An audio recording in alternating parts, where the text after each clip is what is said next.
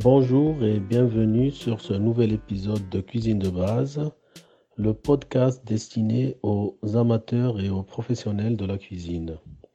Je m'appelle Hicham et je suis le créateur du blog cuisinedebase.com et je suis aussi le rédacteur du livre Le kit du candidat libre en CAP cuisine et le livre Business plan pour créer une activité de chef à domicile. Aujourd'hui, nous allons parler de certaines activités que on pourrait exercer après avoir obtenu le CAP cuisine ou un diplôme équivalent.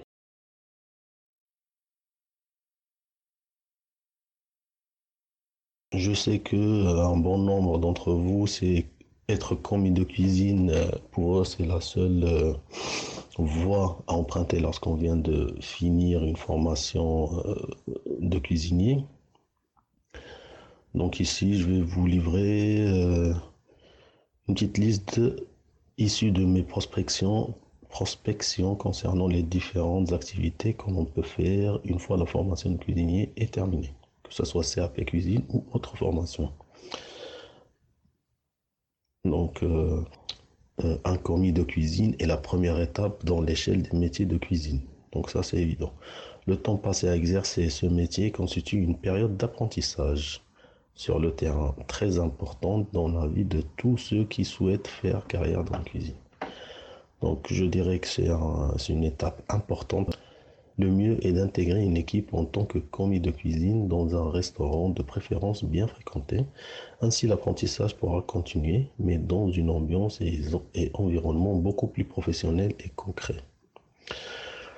Euh, donc la première activité c'est commis de cuisine.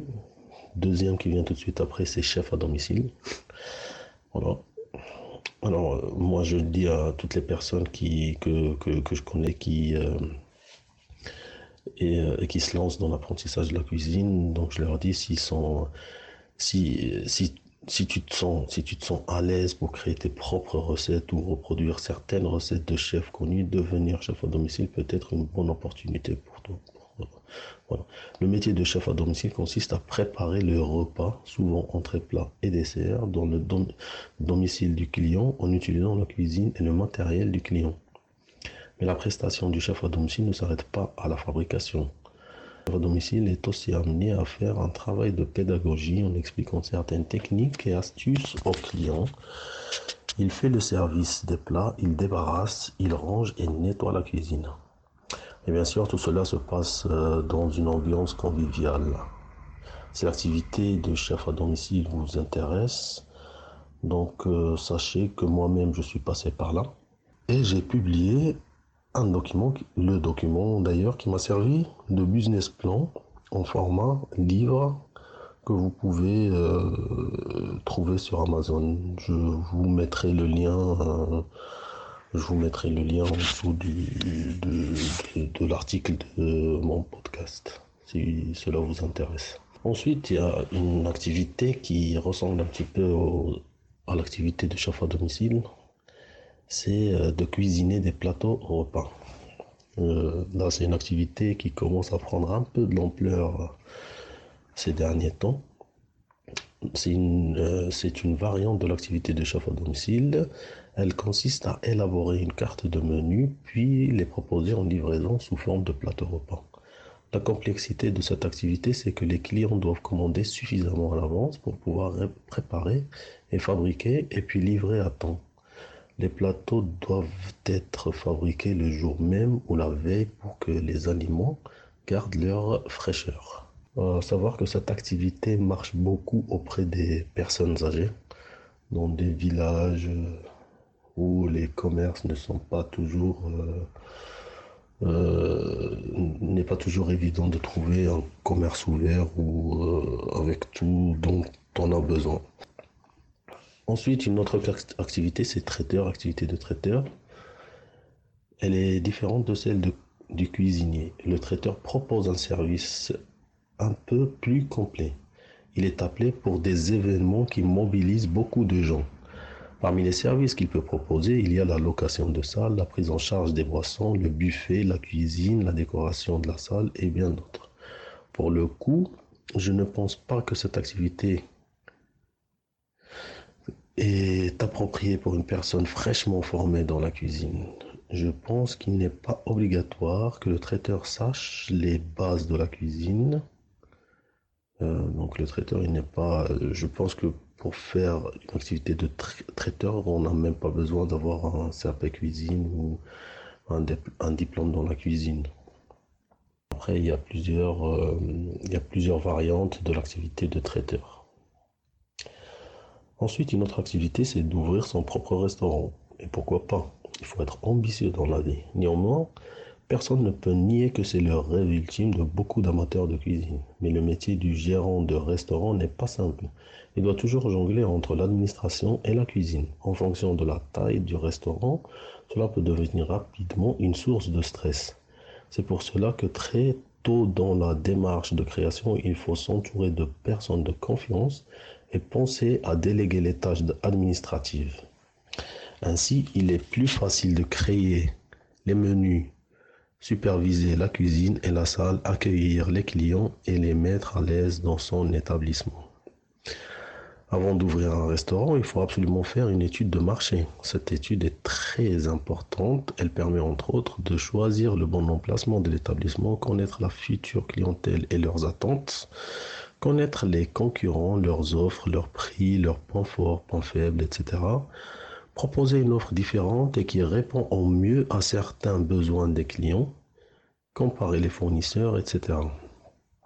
Voilà. D'ailleurs, je suis en train de travailler sur un dossier pour, euh, pour aiguiller un peu les gens qui veulent ouvrir un restaurant.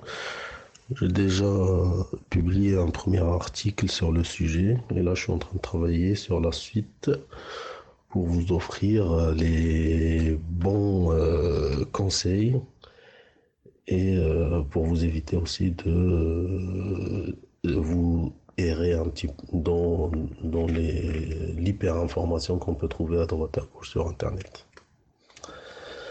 Voilà, donc là pour euh, la sixième activité, c'est animer des formations ou des ateliers culinaires. Et oui, donc c'est une activité, c'est une activité. Une fois qu'on a appris, on peut transmettre ce qu'on a appris. Euh, pour ma part, euh, moi j'aime bien euh, transmettre, donc c'est une activité qui me plaît, qui me plaît énormément. en plus de l'activité de chef à domicile, je fais à titre volontaire ou payant des fois cette activité d'animation de formation des ateliers culinaires. C'est une activité très à la mode en ce moment. Il faut choisir un thème et une catégorie de public à cibler, puis créer un programme ou un menu à enseigner. Donc euh, on crée un menu, on crée un programme et on l'enseigne une fois qu'on sait parfaitement euh, euh, le déroulement, le déroulement du menu que l'on souhaite apprendre aux stagiaires. donc on aura des questions par rapport à ce menu, à ses étapes de fabrication, les fiches techniques etc. Donc euh, c'est une activité très enrichissante. Il faut bien maîtriser son sujet car les élèves posent souvent des questions sur les méthodes techniques et astuces. Il est donc important d'anticiper un peu les questions pour pouvoir y répondre plus facilement. On peut par exemple faire des ateliers sur les thèmes suivants. Donc ateliers pour les enfants, les jeunes parents, pour apprendre à faire quelques sauces de base, pour apprendre à cuisiner les restes, à bien choisir les produits à cuisiner, légumes, fruits de saison, épices, etc. Euh, la cuisine de base, cuisine végane, très tendance en ce moment la cuisine végane, cuisine du monde, voilà, on peut... Euh, notre imagination est notre seule limite ici aussi. Il n'est pas obligatoire de disposer de sa propre cuisine pour faire ses animations.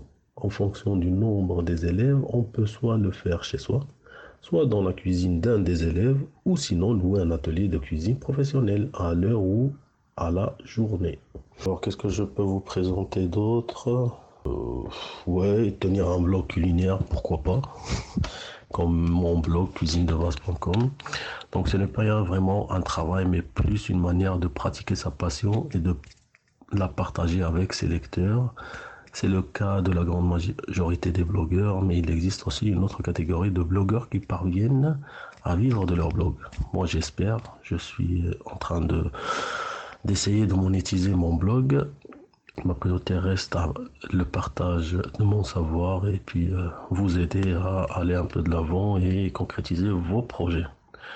Il y a plusieurs modèles économiques de blog qui apportent de l'argent. Celui le plus répandu consiste à utiliser le blog comme vitrine pour montrer son savoir-faire, puis convertir certains lecteurs en clients à qui on peut soit proposer une prestation à domicile, une formation, un atelier de cuisine ou un accompagnement, etc.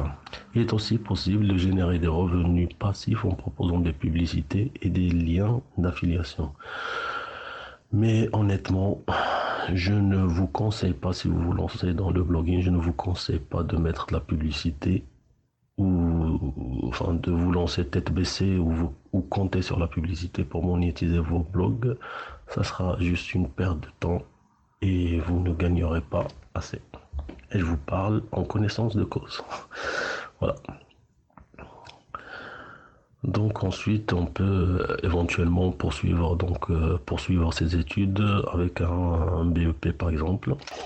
Donc le titulaire d'un CAP peut poursuivre ses études de la manière suivante, soit par des formations en un an qui permettent une, une adaptation à l'emploi, mention complémentaire, ou formation complémentaire d'initiative locale, ou bien par une, admission en première professionnelle euh, euh, une admission en première professionnelle est possible.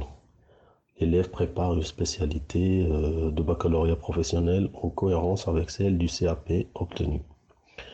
Une préparation au brevet des métiers d'art, BMA, est envisageable en fonction de la spécialité obtenue.